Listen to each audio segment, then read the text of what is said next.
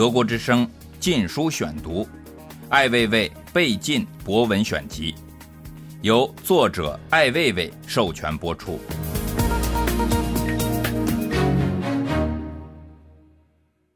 男人，他是一个丧家犬。你如何看待传统的中国男性？他们可以说是一种模式。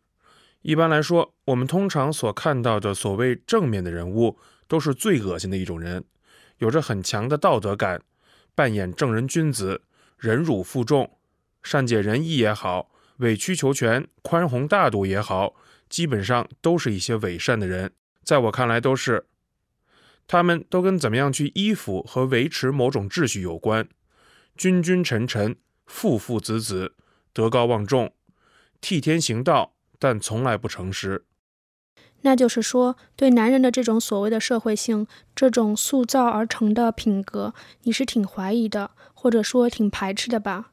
你觉得他们伪善可疑，不够诚恳？一个男人。如果在道德上想做一个完整的人，这个事情本身就是伪善的，因为生命本身的意义如果不能准确的确定，那么他的其他的衡量尺度都将是可疑的。君臣父子这一套建立在一个很有限的游戏范围内。那我想问一下，姜文他拍的电影就是说太阳照常升起，你能够解释它里面的主角的男性色彩吗？他在拍一个很特殊的时代，一个缺少个性的年代里的一个不完整的故事，一个碎片的状态。他并没有拍一个典型的人，或者一个典型的具有男人身份的人。他拍了一个男人在那样的年代里的性格、幻想和由此演绎的悲剧，或者说喜剧。那么他有没有对那个时代的男人有一个人格上的想象呢？应该还是有的。在当一个人试图脱离政治，因为那个政治是一种恐怖的政治，那么有谁能够试图脱离政治呢？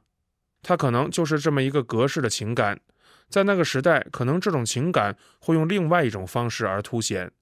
那些幻想可能已经是死亡了，但是仍然有温度，有火星在那里。你在美国也待过很长时间，那你觉得东西方的区别是什么呢？我觉得。西方试图把人放在孤独的空间里，每一个人自身的困境和自身的牢狱里面，和东方不一样。在东方，社会是你的监牢，伦理道德是你的监牢，你必死无疑，因为你从他人那里得不到任何安慰，你死定了，因为你根本就是变成了一个异类，你呼吸的空气和你喝的水都是有毒的，或者说他们都是没有毒的，你是有毒的。你就不该来到这个世界上，这是东方人给人的教诲。西方不是这样的。虽然你背负着罪，但是你仍然是你自己的牢狱。但是同样的，本身可能获得升华和解放。我个人是倾向于西方这一套的。我确信我们都是一个个完整的单体。这个社会也是会有痛苦、困难的，因为它确实没有群体的那种召唤。我觉得他把人的处境说得更真实一些。你其实是无助的。那么作为一个男人，他如果认清现实的话，他就是无助的。无论是从身体的构造、情感的依托，还是从社会对他的需求上来说，他是一个丧家犬。他不会有片刻的完整安然的感觉。比如说，一个女性爱恋的时候，或者是怀孕的时候。或者他看到真正从自己身体上生下来的那个孩子成长的时候，这种快感男人是不具有的。由此，女人更加的身体化、感性，男人则不是，永远不认为他能真正获得女人。女人只是借他来消解、释放自己本身的巨大需求。我怎么觉得这是女人对男人的感受呢？多数的男人的那种狂妄、那种风头，看上去比较咋呼的男人，他们身上更多是一种空虚和不自信，甚至带有欺骗的意思。他一直想回避这个不可解脱的宿命，这是我了解男人的一部分。我说的男人的问题，我身上都有。在我们的观念里，我们会觉得男性是不是更加强大一点？认为男性更强大的这个说法，也是对男人的一个欺骗，或是对男人鼓励性的一个说法。你蛮强大，你应该保护我们。是社会分工和发展中的一个误解。强大不强大，早已经不是由肌肉和骨骼来判断了。最近发生了一些八卦，比如说中央五套的张斌，他有婚外的恋情，然后他的妻子胡紫薇就到发布会上说了一番话。最近闹得比较沸沸扬扬的，就是有一个叫姜妍的女孩子，她是个白领，而且在我们眼里，她是一个相当成功的白领。因为丈夫有外遇，然后她觉得没有办法挽回这件事情，就跳楼自杀了。在之前，她写了死亡日记。你目前知道的这样的新闻，当然也是我们这个时代的媒体筛选的机制决定了的。那么，女性看到这样的新闻，我们都会不约而同的想，是不是丈夫确实令女人们特别为难？怪他也不是，不怪他也不是，最后就是玉石俱焚，同归于尽。两个人就很极端的拿自己的名誉和生命做了赌博。这个也没什么极端，是一个正常人的一个正常发挥。中央电视台每天在做最不正常的事情，利用最正常的方式来做最不正常的事情，这才是极端的。然后却认为这是极端的，就像一个人不高兴，或者说不高兴就笑了。这个笑了是有点极端。一个人如果面对痛苦不能忍受去死亡，这个一点不极端。倒是那些面对痛苦而不去死的人相当极端。单独从这两个案例上来说，女人还是有优势的，在生命当中更加相信生命原始的力，这是很重要的。包括对生死的判断，对荣辱的判断，女人实际上是很强大的，不会像男人那样的虚伪。他不会容忍这件事儿，这是伟大的、了不起的。姜岩在哪儿跳的楼？他在远洋天地二十四层的家里跳下去的。远洋天地一定要给他立一个牌坊。他信奉一种男女之间的永恒的情，那里应该立刻成为全国青少年爱情学习基地，远比其他烈士纪念碑更值得去献花。把每个女人因这样死亡的地方。都应该有这么一个纪念碑，因为我们的艺术家都是傻逼，我们的社会也是傻逼，什么都没有做，就说他们是受害者。所有人说他是受害者的，都是一个傻逼。你说他不是受害者的时候，你才是站在了他的一面。任何一个人陈述自己的意志的时候，他哪怕行为有所过激，都是我们应该尊重的。比如窦唯去烧《新京报》的烂车的时候，就觉得他牛逼。他不去想是不是可能会坐牢。我们满大街见到的都不是男人，是真正的行尸走肉。所以谈男人在这个社会确实很难谈，因为确实没有几个男人在这里，都是一些投机取巧、见风使舵的人。这个社会极端鼓励这样的男人。是不是很多男人希望拥有更多的伴侣？那是另外一回事儿，那是性的选择问题，这个还不能混着谈。德国之声《禁书选读》：是不是男性在这个社会里责任缺失，所以造成了这个事实？社会没有办法拿责任感来约束人。人的情感是人的最初本能，人的爱、喜好，这些是一切其他感情的基础。没有这些的话，责任感是靠不住的。比如说，这个社会曾经有雷锋，有很多很伟大的年轻人，他们都有某种责任感。我认为全是欺骗，他不存在任何真正的责任感。他们在不敢面对个人的感情的时候，他们怎么会有责任感？他已经采取了结婚这么一种方式，既然他默认了一夫一妻这样的规则，任何规则都是可以改的，不是说一定要遵守这个规则，因为你是人。你在谈人的时候，不是在谈规则。如果你只是在谈规则，你不是在谈人。你谈的女人是狭义的女人，我谈的男女性不是狭义的。是否可以这么说，婚外恋是男性更多的想实现自我呢？第一，婚外恋不总是男性和男性之间发生的，婚外恋是一个男性和一个女性之间发生的。也许男性表现的多一些。可能是男性的心理特征，或是占了比较大的物质资源，使他们更加有可能搭成这个倾斜的结构。那也总得要人去接受这样的方式。所以在这个问题上是没有办法单独指责男性的。这个时代确实是欲望无限膨胀的一个时代。欲望膨胀是我们通常所说的物质文明的表现。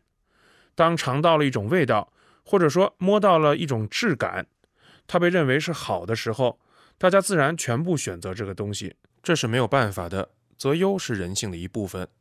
那么，作为一个男人，如果他是有感官的，除了他对道德方面的认识外，他对年轻的、聪明的，或者说对他有诱惑的女人，他若是没有什么感觉，那他已经不是一个男人了。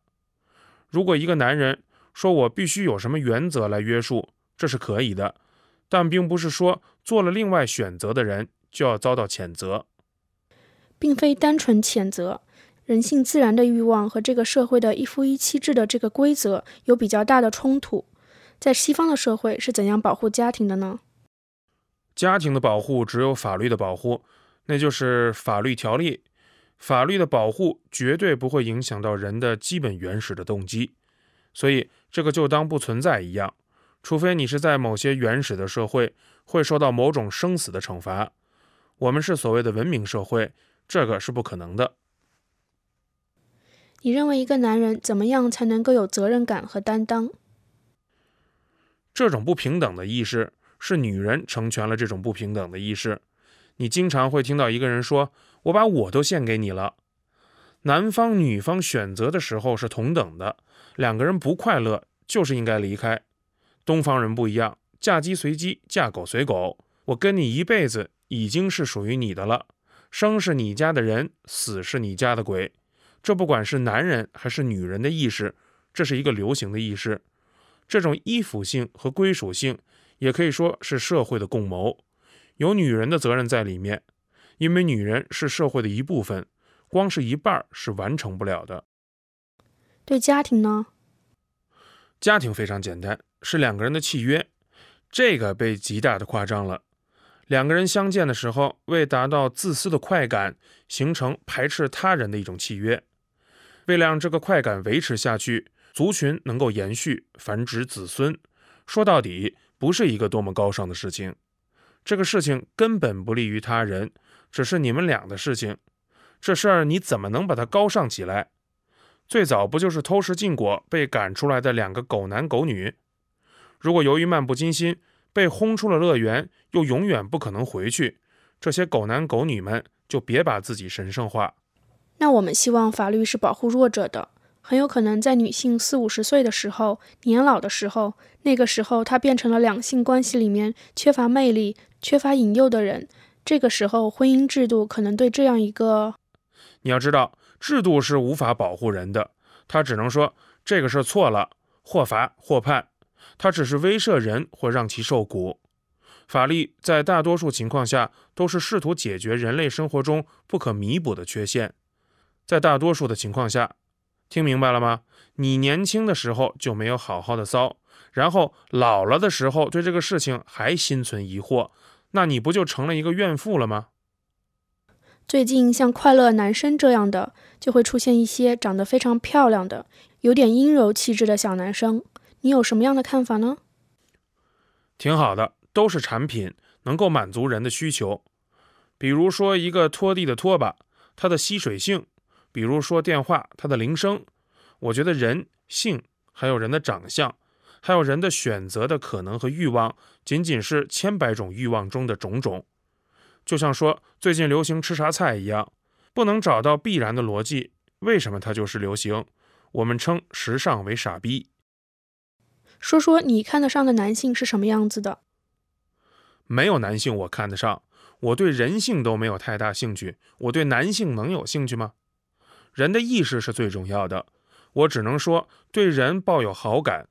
但是你让一个人谈他是男性或者意识自己是男性的时候，都是跟一些特定的愿望联系在一起。